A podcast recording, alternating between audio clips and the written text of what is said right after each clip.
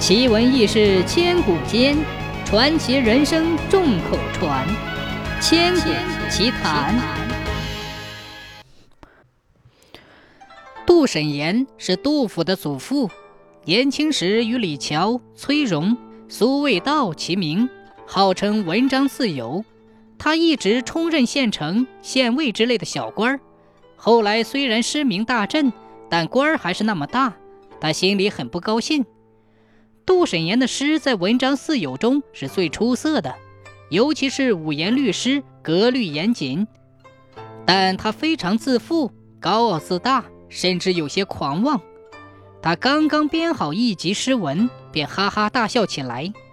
下官问他：“先生为何发笑啊？”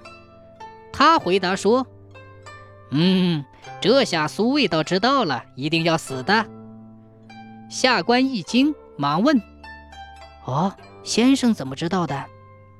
杜审言指着那集诗文说：“哼哼，他看到我这本诗集，还不羞死他吗？”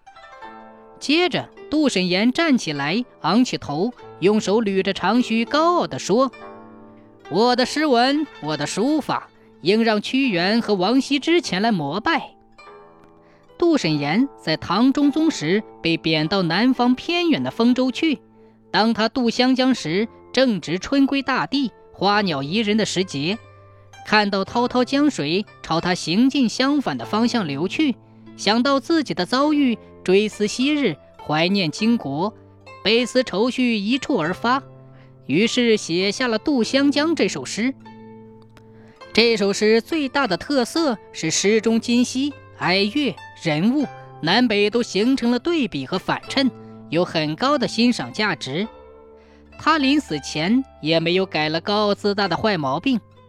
据说他临死前对看望他的大诗人宋问之说：“我活着时，我的诗文压得你们抬不起头；但我要是死了，你们可以抬头轻松一下了。可还是没有来继承我的人呐。”不久便死了。